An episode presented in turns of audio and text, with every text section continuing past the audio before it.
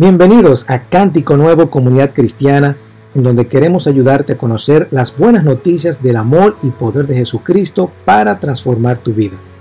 No importa dónde estés en tu caminar espiritual, eres bienvenido. Si tienes alguna pregunta sobre quiénes somos o lo que escuchas, puedes visitar cánticonuevord.org y allí encontrarás la información necesaria para comunicarte con nosotros. De verdad que nos encantaría escucharte. Ahora, espero que estas palabras sean de bendición para tu vida. Apartado, estamos hablando acerca de algunos puntos o algunos temas o algunas palabras que suenan un poquito religiosas.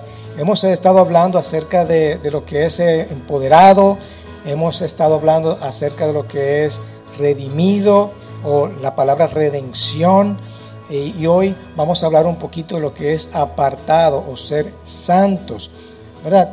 Y es que con la idea de que Jesús tiene planes mucho mayores de lo que nosotros podemos imaginar. Dios tiene grandes planes para nosotros. Él tenía un plan perfecto para cada uno de nosotros, para la humanidad, para los humanos. Él tiene ese plan perfecto guardadito ahí para nosotros. Y hemos escuchado, hemos visto estas palabras que suelen ser religiosas y es lo que estamos tratando de explicar, ¿verdad? Estamos tratando de, discernir estas palabras que suelen ser muy quizás sofisticadas, pero le estamos poniendo un poquito para que la entendamos y la pongamos en práctica. Por ejemplo, vimos en empoderado, ¿verdad? Que Dios nos empodera, nos equipa, nos da paz nos da esa seguridad. Él viene a donde los discípulos que estaban entrancados, guardaditos, que estaban inseguros, avergonzados quizás por haber traicionado a Jesús. Y Jesús llega y le dice, paz, tengan paz a ustedes. Él les da esa paz, esa seguridad. Le dice, óyeme, no tienen nada que temer, soy yo Jesús. Lo que ustedes hicieron, ustedes se vieron corriendo, no importa. Ahora vayan, salgan de estas puertas, de este cuarto encerrado y prediquen el Evangelio. Y aquí está el soplo del Espíritu Santo. Están equipados con el Espíritu Santo para, con poder para salir y predicar las buenas nuevas y perdonar a aquellas personas que necesiten ser perdonadas porque necesitan escuchar este evangelio. Amén. Este evangelio tan importante, así que Él nos equipa con seguridad y autoridad para estar en misión con Él. Prediquen y anuncien las buenas nuevas del poder y del amor que yo solamente puedo darles. Amén. Eso es empoderado, estamos empoderados. Luego, luego hablamos de esta palabra de redimido o rescatado. Nosotros estamos rescatados. ¿Rescatado de qué? Del pecado. Del pecado. Hay una enfermedad contagiosa, ¿verdad? Que se llama pecado. Y Él nos rescató. ¿Qué significa eso? Que Él pagó el precio. Eso es lo que hacen los... Cuando tú vas a rescatar a una persona, los, los maleantes, los terroristas piden un precio, ¿verdad? Y, esa y nosotros o alguien da una suma grande de dinero para rescatar a esa persona. Eso fue lo que él hizo. Pero no fue con oro ni plata, fue con su sangre preciosa que Él nos rescató. Él murió por nuestros pecados, por cada uno de nosotros. Nosotros deberíamos de estar crucificados, muertos, pero Él pagó ese precio. Él pagó ese precio. Nosotros merecíamos la muerte eterna, hermanos. Merecíamos la muerte eterna, pero Él dijo, no, no, no, no.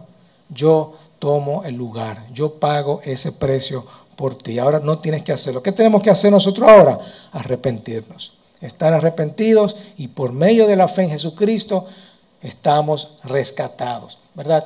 Por medio de Él. Así que el poder del pecado no tiene autoridad sobre mí. Y por supuesto, puedo tener una nueva relación con el Padre.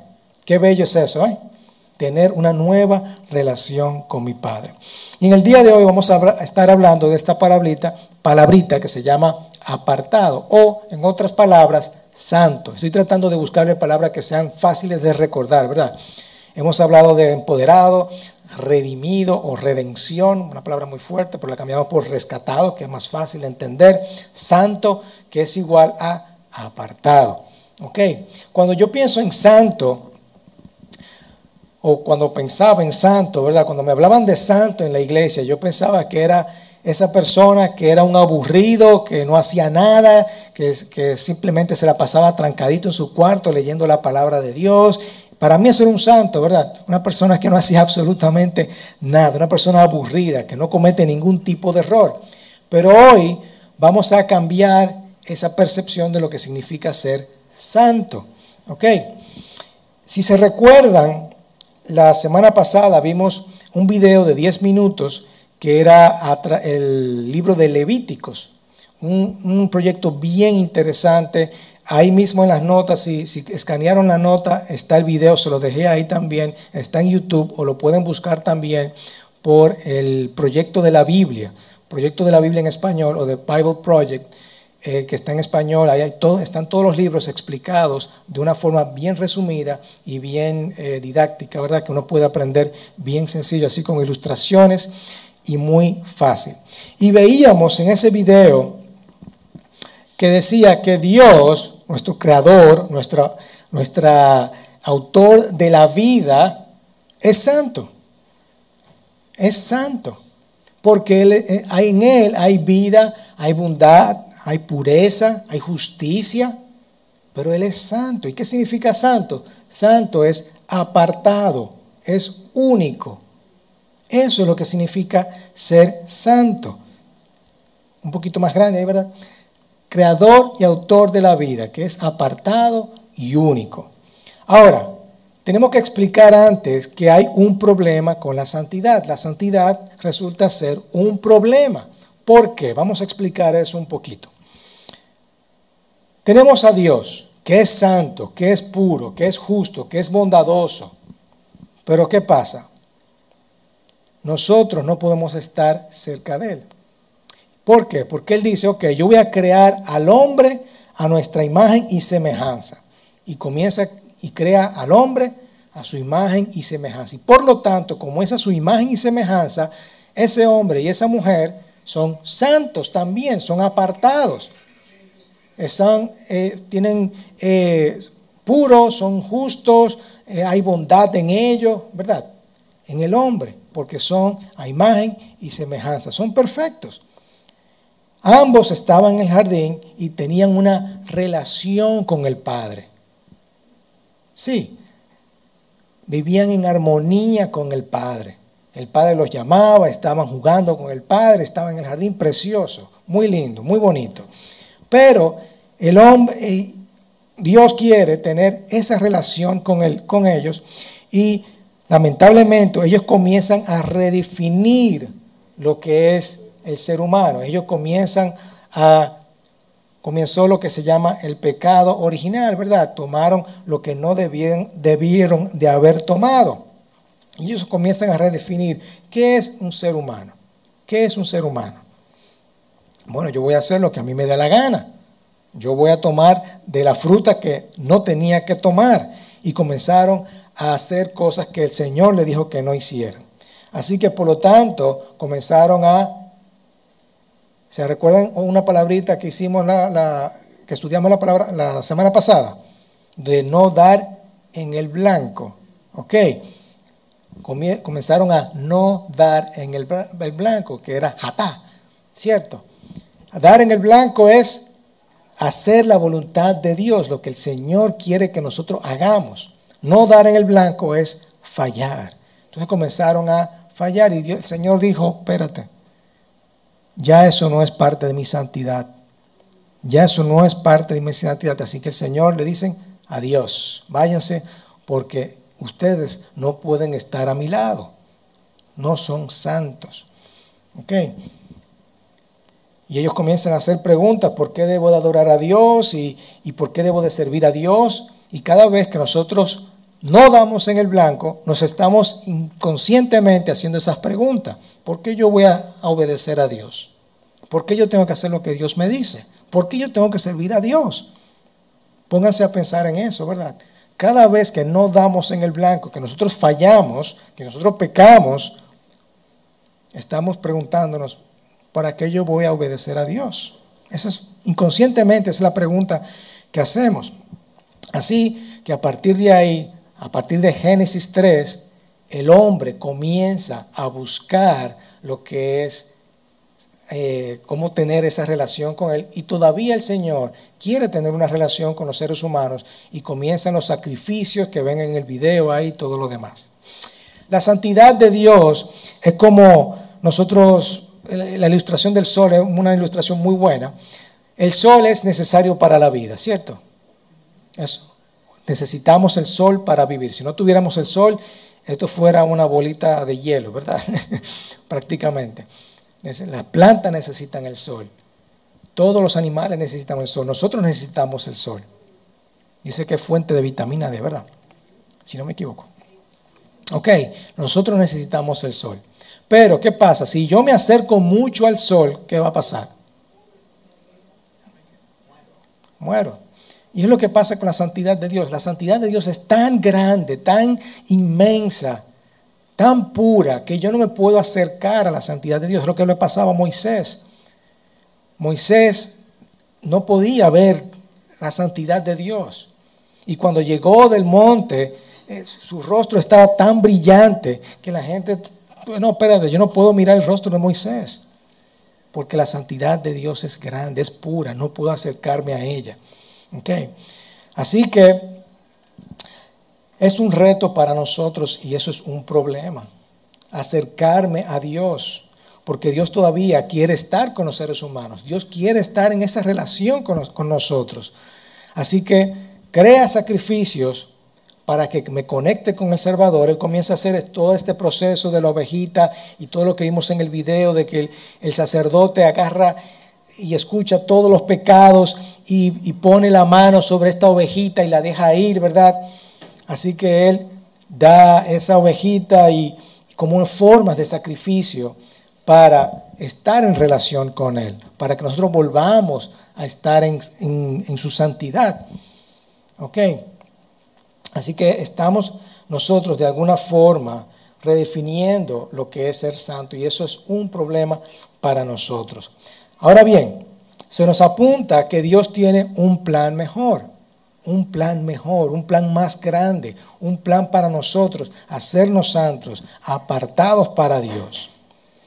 Así que todo ese sacrificio de esa ovejita ya no tenemos que hacerlo.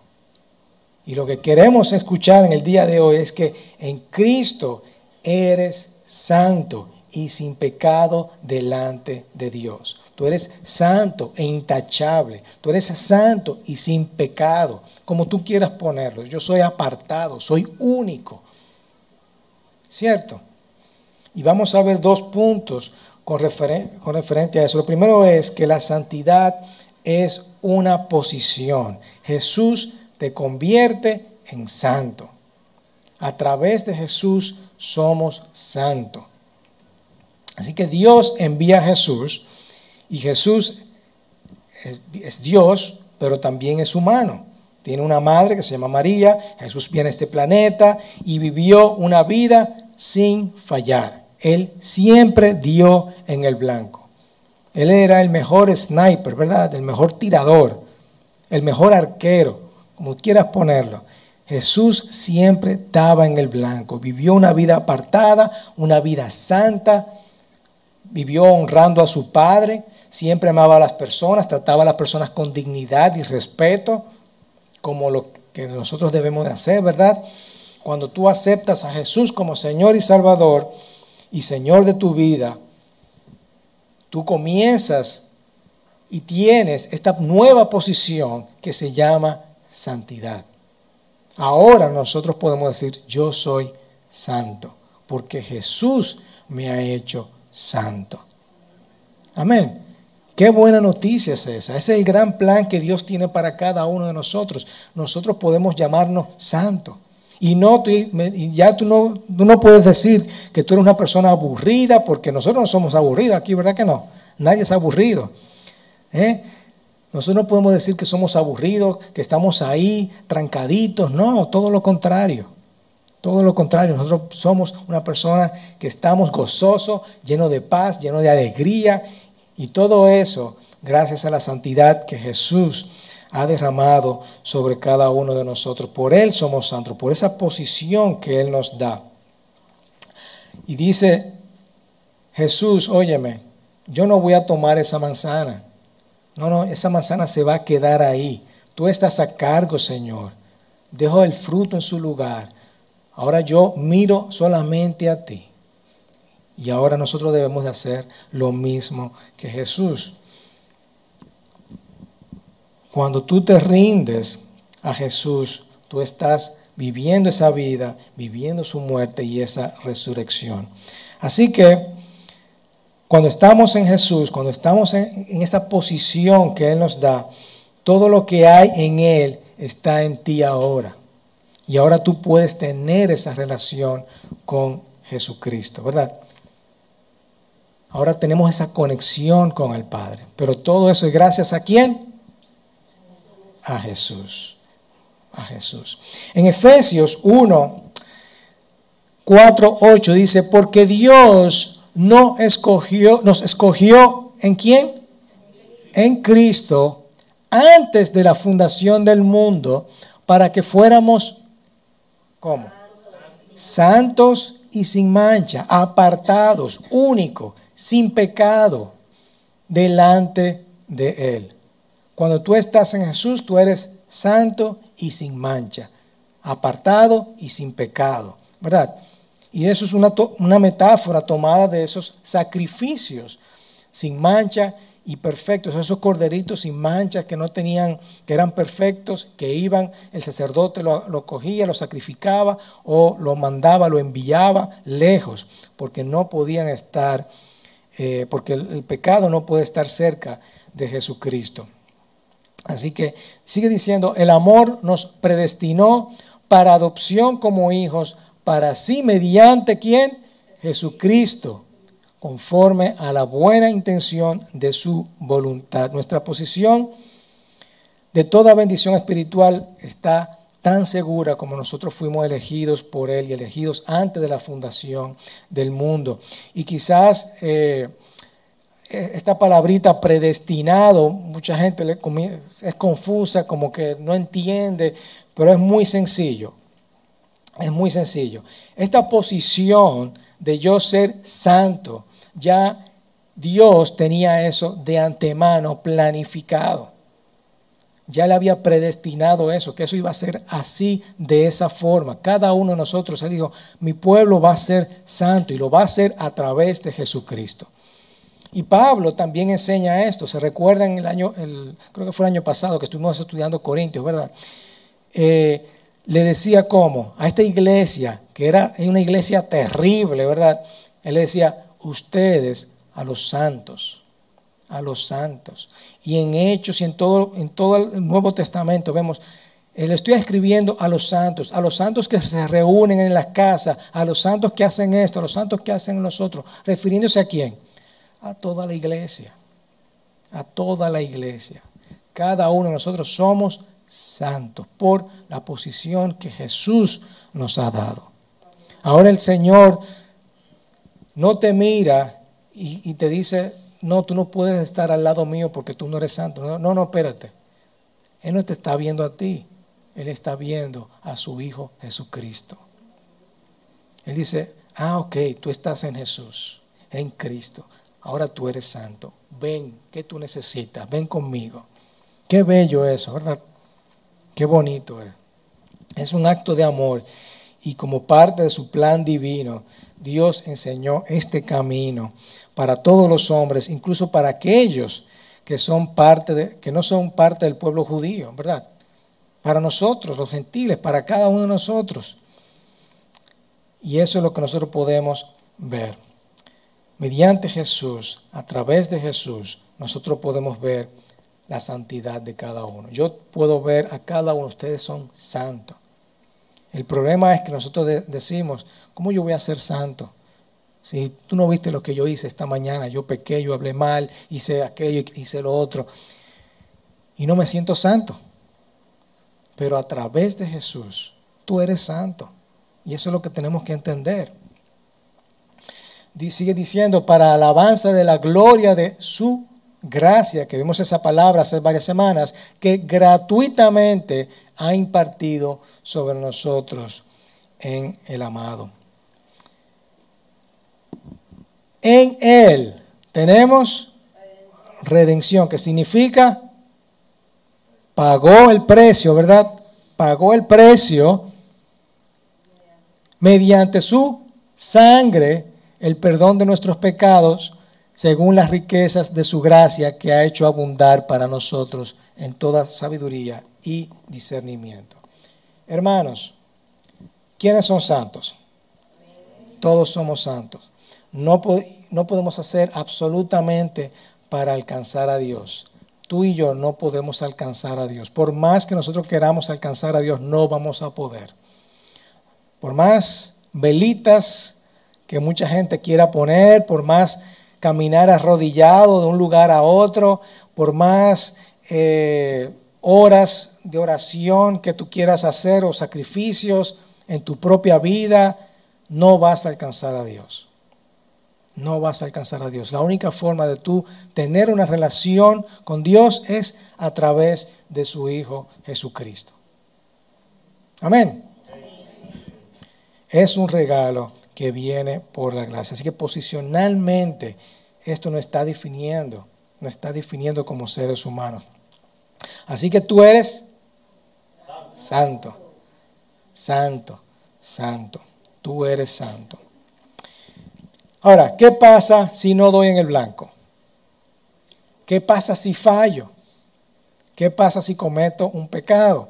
Y déjame decirte que saliendo de aquí lo vas a hacer. ¿Cierto? Todos vamos a pecar. Ahora, ¿qué pasa si yo fallo? Nada. Nada. Lo único que tengo que hacer es, Señor, perdóname por no tratar a mi hermano con amor, por no tratar a mi hermano con respeto, por no tratarlo con dignidad. Eso no es lo que tú quieres. Así que yo me tengo que alinear a Jesús. Te pido perdón y le pido perdón a la persona a quien tú fallaste. Pero sigo siendo santo. ¿Verdad que sí? Sigo siendo santo.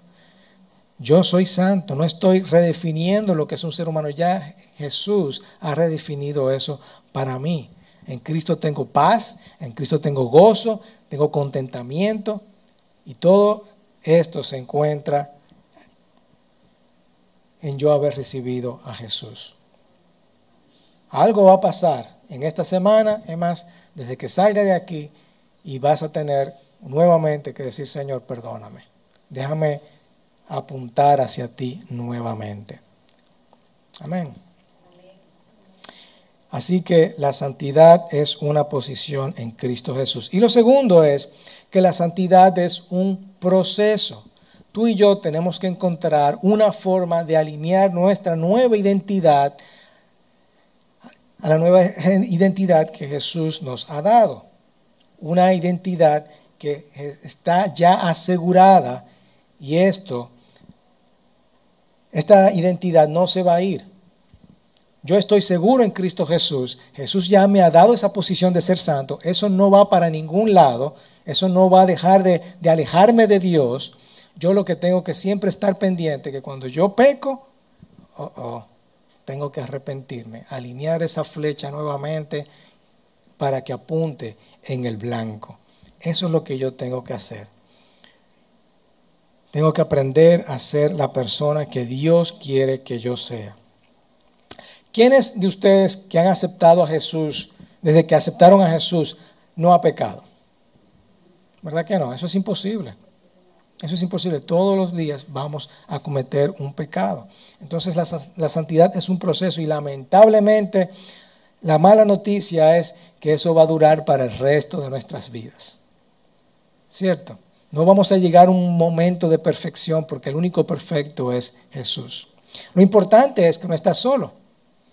Eh, al principio, ¿qué fue lo que dijimos? Que Él nos ha empoderado con el Espíritu Santo. Nos ha dado ese soplo. El Espíritu Santo es quien nos ayuda todos los días. nos da la convicción y no la condenación, no nos sentimos condenados, sino la convicción. Ok, ahora tú, cometiste ese pecado, ve y arrepiéntete, mi hijo, ve. Nosotros hablamos de transformar, ¿verdad? Cuando aquí hablamos que Jesús, queremos que, eh, ayudarte a conocer las buenas noticias del amor y el poder, ¿para qué? Para transformar tu vida. Y parte de transformar tu vida es a través de ese Espíritu Santo, quien nos ayuda, nos ayuda, nos, nos, nos da esa convicción de, de hacer el bien y de lo que está mal. Y también es una idea de refinamiento. Tenemos que verlo con esa idea de que estamos siendo eh, refinados, como ese oro, como esa plata, como ese diamante, que pasa por un proceso, ¿cierto? Para ser refinado. Lo que nosotros vemos en la tienda, ese diamante tan bonito, pasó por un largo proceso de refinamiento, que quitan todo lo feo, todo lo malo, todo lo impuro, y tenemos que vernos de esa forma, que Jesús nos está quitando todo lo malo de cada uno de nosotros. Primera de Pedro 1.6 dice, en lo cual ustedes se regocijan grandemente, aunque ahora por poco tiempo, si es necesario, sean afligidos con diversas pruebas. A nosotros no nos gusta leer ese pasaje porque nadie quiere pasar por pruebas lamentablemente vamos a pasar por pruebas. Pero en esa prueba tiene un propósito para que la prueba de la fe de ustedes, más preciosa que el oro que perece, aunque probado por fuego, así es que se refinan los materiales, ¿no es cierto? Se haya, sea hallada que resulta en alabanza, gloria y honor en la revelación de Jesucristo la prueba. Vamos a pasar por esa prueba, pero esa prueba es para probar nuestra fe. A quien sin haber visto, han visto a alguien a Jesús aquí, ¿verdad que no? Ustedes lo aman y a quien ahora no ven, pero creen en Él y se regocijan grandemente con gozo inefable y lleno de gloria. Yo entiendo que hay pruebas, yo entiendo que hay problemas, yo entiendo, yo entiendo que hay situaciones, hay circunstancias, pero esas circunstancias, eso me va a servir para yo seguir creciendo. Ahora la persona que se airaba, que se volvía loco, que le eh, cantaba dos o tres San Antonio, ¿verdad? Como dicen por ahí, a una persona ya no, no, ya, ya el Señor me está ayudando, me está refinando. Ya yo no me pongo guapo, ya yo no me airo, ya yo lo cojo las cosas con calma, ¿verdad? Eso es parte del proceso de refinamiento. Pero tenemos que pasar por esa prueba para ser refinados. Tengan por sumo gozo, hermanos míos, cuando se hallen en diversas pruebas, esto es Santiago, el hermano de Jesús, hablando, sabiendo que la prueba de su fe produce paciencia y que la paciencia tenga su perfecto resultado para que sean perfectos y completos. Perfectos y completos. Mi nueva identidad es santa en Jesucristo y me ayuda a pasar estas pruebas.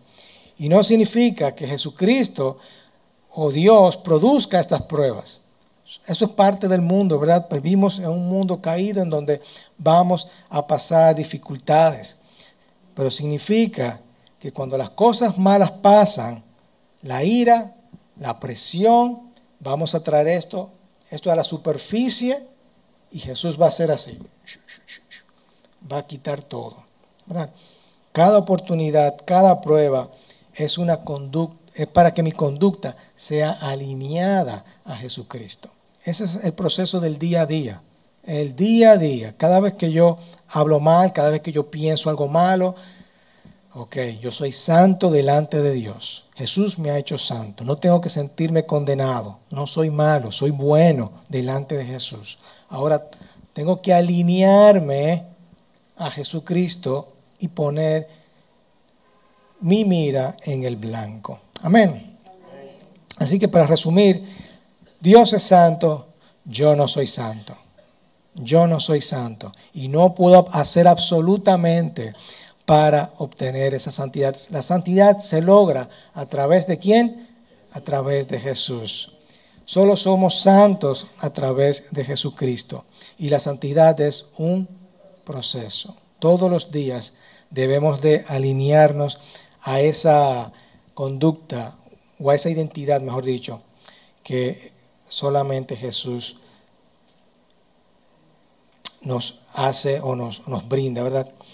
Así que el entender el concepto de santidad en tu vida vas a enfrentar los retos y buscarás estar más alineado a Jesús todos los días.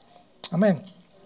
Así que en Cristo eres santo y sin mancha delante de Él. Ahora podemos tener una relación nueva con el Padre. Amén. Eso es un concepto que tenemos que entenderlo, hermano, y es importante que lo entendamos, porque no nos podemos sentir condenados. Tenemos que entender, sí, yo soy santo, soy santo, he fallado, pero soy santo delante de Dios. Y Jesús me ha hecho santo y sin pecado. Voy a arrepentirme y voy a mirar a Jesús. Amén. Para reflexionar un poquito, vamos a aprender a convertirte en la persona que Jesús quiere que seas. ¿Cómo yo sé? ¿Cómo yo, cómo yo sé lo que Jesús quiere para mi vida? La palabra, ¿verdad? La palabra, la Biblia nos enseña a hacer lo que Jesús quiere para mi vida. Vamos a leer la palabra, en su palabra está lo, cómo Él quiere que yo sea. Así que vamos a convertirnos en la persona que Dios quiere que sea. Yo le dije el otro día que es importante que nosotros tenemos que aprender a autoevaluarnos, cómo yo soy, cómo yo soy, qué yo necesito, cómo yo necesito alinearme a mi vida, porque si yo no sé autoevaluarme, entonces no voy a saber qué voy a corregir. Necesito saber qué yo tengo que corregir en mi vida. Así que vamos a aprender a convertirnos en la persona que Jesús quiere que sea. Y lo segundo es los retos son una oportunidad para crecer. ¿Cómo puedo ser más como Cristo en el día de hoy? ¿Cómo que, esta prueba me ayuda a, crecer en Cristo? Cuando fallo o cuando viene la prueba, las circunstancias allá afuera, una enfermedad, el problema financiero, ¿cómo yo puedo aprender a alinearme a Cristo? Que, esto, que cada oportunidad sea eh, que cada reto sea una oportunidad para tu crecer. Amén. Amén. Porque en Cristo somos santos.